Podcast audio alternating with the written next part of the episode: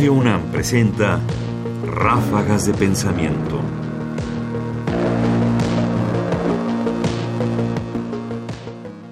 Percepción del tiempo durante la cuarentena. Uno de los temas más interesantes del encierro ha sido nuestra apreciación del tiempo. Me gustaría que escucháramos una intervención de Zoé Robledo durante las conferencias de prensa que el gobierno mexicano da sobre la epidemia, porque utiliza una metáfora que me parece sumamente interesante.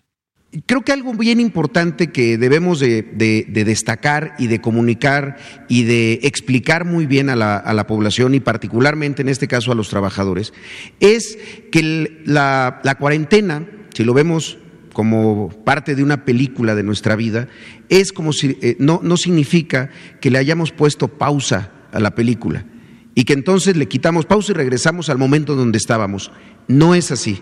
Es como si le hubiéramos adelantado de capítulo. Vamos a regresar a los centros laborales y ya no va a ser igual. La vida ya no va a ser igual. El entorno, las conductas, los hábitos deben de haber cambiado. Si no han cambiado, es que algo estamos haciendo mal. Si no han cambiado, es que eso que estemos haciendo mal es un riesgo para las personas. Porque esto es para siempre ahora tenemos que empezar a vivir con esto como parte ya de nuestras costumbres. Como aprendimos a, no circular un día en el Nor Circula, o como aprendimos a no correr, no gritar y no empujar ante un sismo. Antes no lo sabíamos, ahora lo debemos de saber.